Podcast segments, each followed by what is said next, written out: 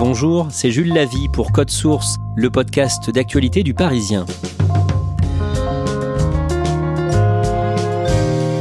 Le plus grand congrès de cancérologie au monde, l'ASCO, s'est ouvert ce 4 juin aux États-Unis, à Chicago. À cette occasion, Code Source vous propose aujourd'hui le témoignage de Lucie, une avocate de 32 ans. Il y a 5 ans, elle a cru être enceinte avant de découvrir qu'elle souffrait d'un cancer gynécologique rare dont elle a pu guérir grâce à une nouvelle thérapie. Lucie raconte son histoire au micro de Claudia Prolongeau.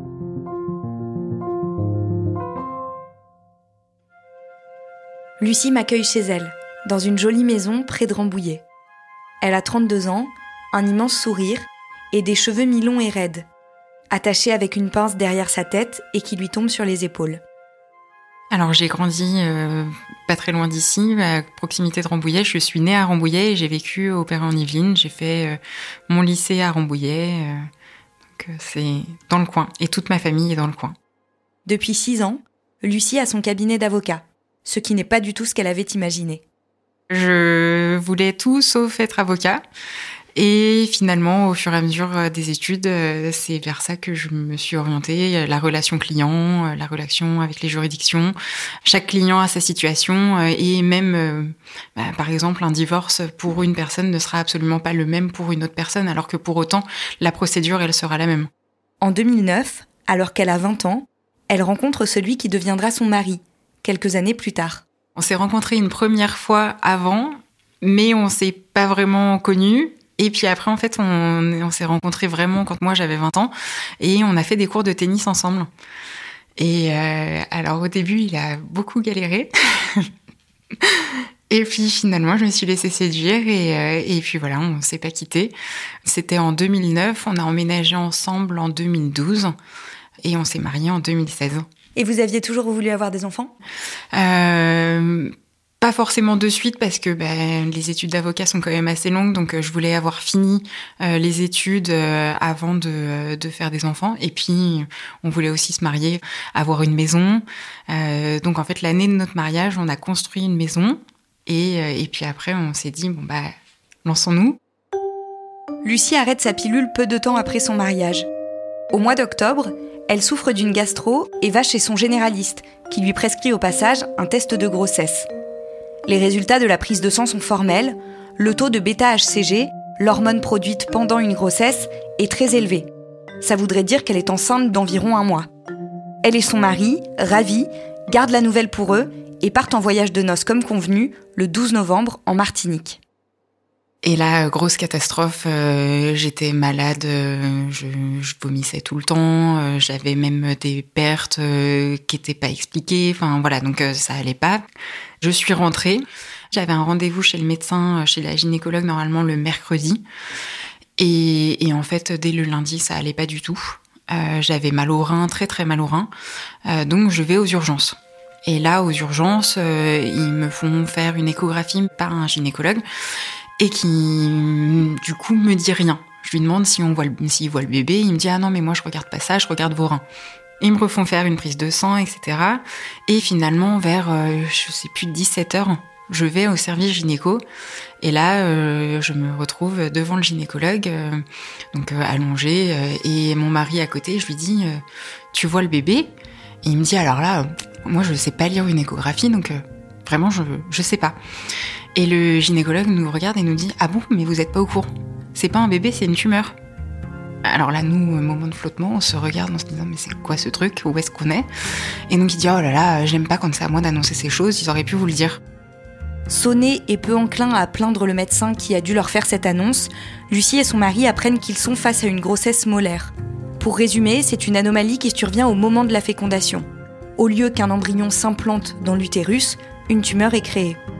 Le corps ne faisant pas la différence entre les deux, il a tous les symptômes d'une grossesse. Malgré le choc, Lucie et son mari sont vite rassurés par le médecin.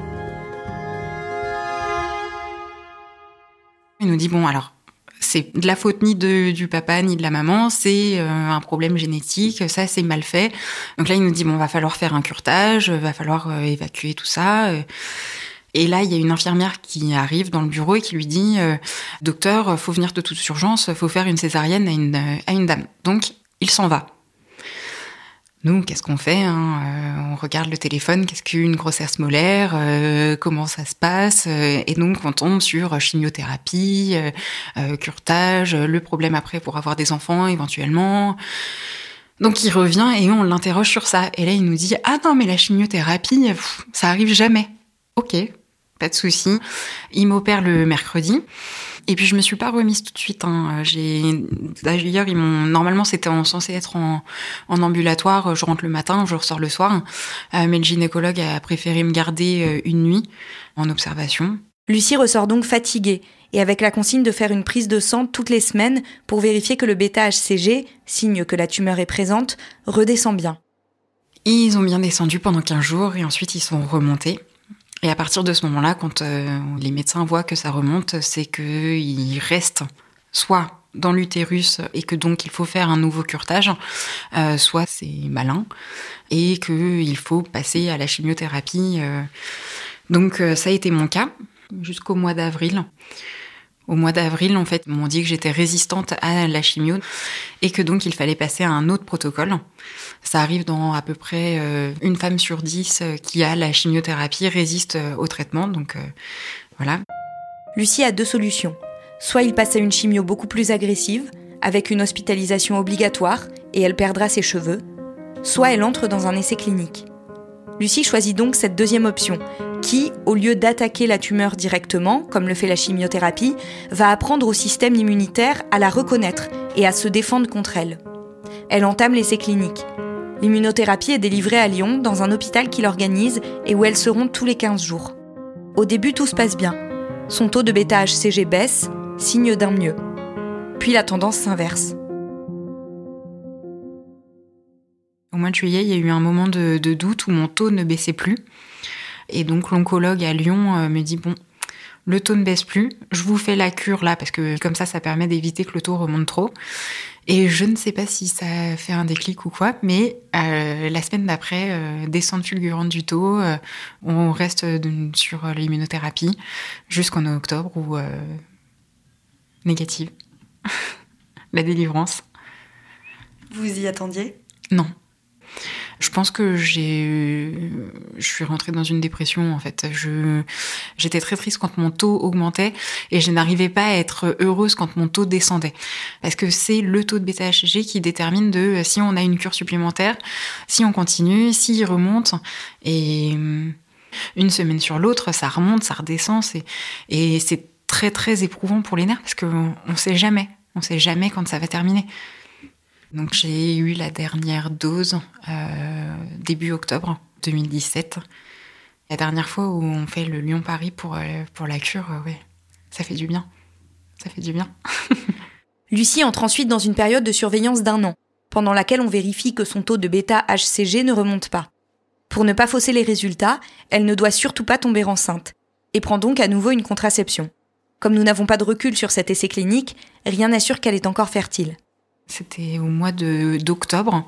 Euh, j'avais été voir euh, ma gynéco de ville et je lui avais dit euh, bon, j'ai arrêté mes pilules en juin, je tombe pas enceinte, j'ai fait des tests d'ovulation, j'ovule pas. Donc euh, je suis sûre, ça m'a tout cassé, ça ça marche plus. Donc elle m'a dit, moi je suis sûre que non, mais je vais vous envoyer faire euh, euh, une échographie pour voir si vous avez ovulé. Donc je vais dans un centre spécialisé, ils me font une échographie et la dame elle me dit, bah si vous avez ovulé, hein, je le vois, je le vois, vous avez ovulé. Donc en fait je pense que c'est parce que j'ai mes cycles qui se sont rallongés. Donc en fait je faisais jamais le test d'ovulation à la bonne date. Une fois que j'ai fait le test d'ovulation à la bonne date, je suis tombée enceinte. Et euh, bon, j'ai fait une fausse couche, mais dans un sens, ça m'a rassurée. Parce que je m'en suis beaucoup voulu. J'en ai beaucoup voulu à mon corps d'avoir fait ça, en fait. Se pardonner à soi-même, euh, d'avoir, euh, bah, à 27 ans, eu un cancer, c'est pas évident. Pour l'aider dans cette démarche, Lucie est accompagnée par une psy, du début de sa chimio à la fin de son traitement. Et puis un jour, elle fait un nouveau test de grossesse. Et il est positif. Alors j'ai tout de suite contacté Lyon, enfin ils m'ont contacté en me disant euh, votre taux il augmente, c'est normal. Donc euh, oui, c'est normal. On vous renvoie une, euh, ordonnance pour une prise de sang? Oui. donc j'avais j'ai fait deux prises de sang d'affilée. Et moi, je, les ai rappelés en leur disant, bon, bah, du coup, le taux est normal, vous voulez pas me renvoyer quand même que je refasse quand même des prises de sang pour me rassurer? Ils m'ont dit, non, non, là, pour l'instant, c'est normal. Voilà, il n'y a, pas de, difficulté, donc le taux est normal, on vous redonne pas de prise de sang. Bon, d'accord. Et, euh, ensuite, bah, j'avais contacté ma gynécologue qui m'avait dit je vous donne pas de rendez-vous avant la cinquième semaine parce que sinon avant on va rien voir et si on voit rien vous allez stresser. Donc euh, la patience, cinq semaines c'est long à se dire est-ce que c'est quelque chose de normal, est-ce que je vais encore avoir la grosse catastrophe, voilà. Donc on arrive à l'échographie et j'ai pas regardé l'écran, je regardais mon mari parce que je me suis dit je vais voir dans ses yeux s'il y a quelque chose qui est pas bien, si et donc euh, donc je le regardais lui et ma gynécologue qui me dit non mais regardez l'écran. Pour cette fois c'est vrai, c'est vrai, c'est c'est un vrai bébé.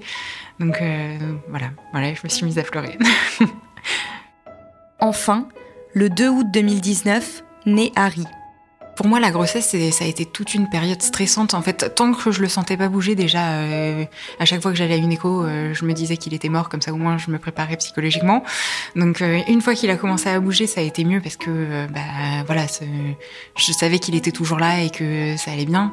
Mais tant qu'il n'était pas sorti, qu'il n'était pas dans mes bras, je pouvais pas me dire qu'il était bien. Et puis, bah, une fois qu'il est sorti, bah, il était parfait.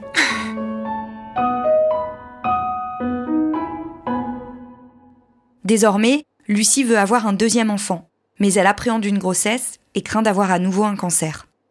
Il y a peu de risques. Bon, on dit quand même que c'est une chance sur 100 de recommencer, donc euh, c'est énorme. mais, bon, après, une fois qu'on voit le petit cœur battre, on n'y pense plus euh, à ces statistiques. Oui, je pense que c'est euh, un syndrome post-traumatique, mais je pense que je me suis fait une grosse carapace. Et, mon mari me le dit hein, que je suis plus pareil, je montre plus mes sentiments de la même façon. Mais euh, Harry casse la carapace, oui. Je pense petit à petit, lui, il, l'a démoli. Et voilà, je, lui fais des attaques de bisous tout le temps. il me dit arrête, maman. et puis après, il me dit encore.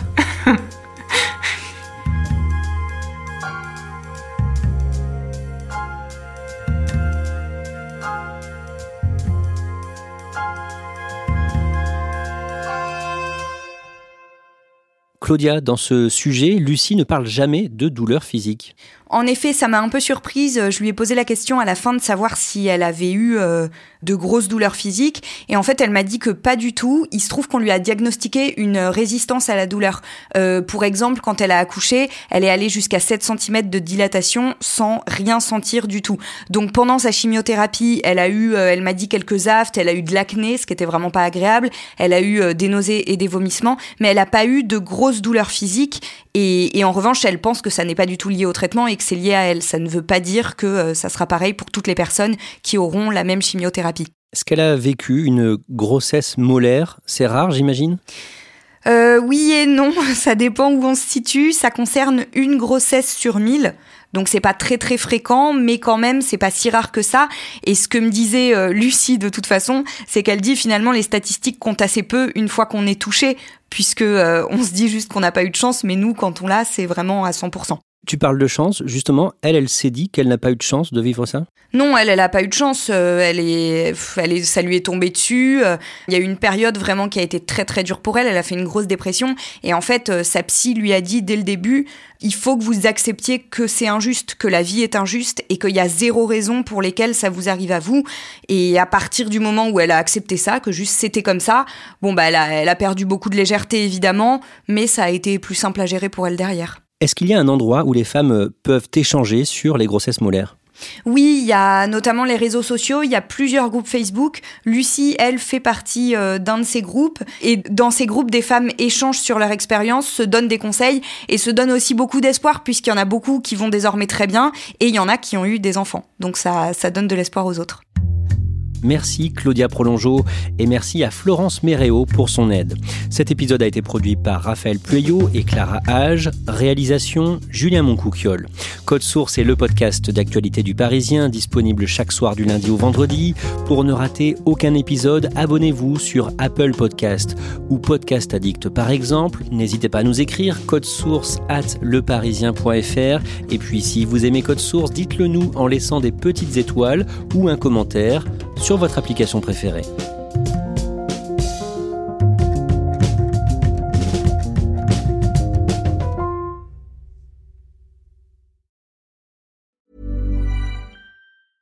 Normally, being a little extra might be a bit much, but not when it comes to healthcare. That's why United Healthcare's Health Protector Guard fixed indemnity insurance plans, underwritten by Golden Rule Insurance Company, supplement your primary plan so you manage out of pocket costs. Learn more at uh1.com.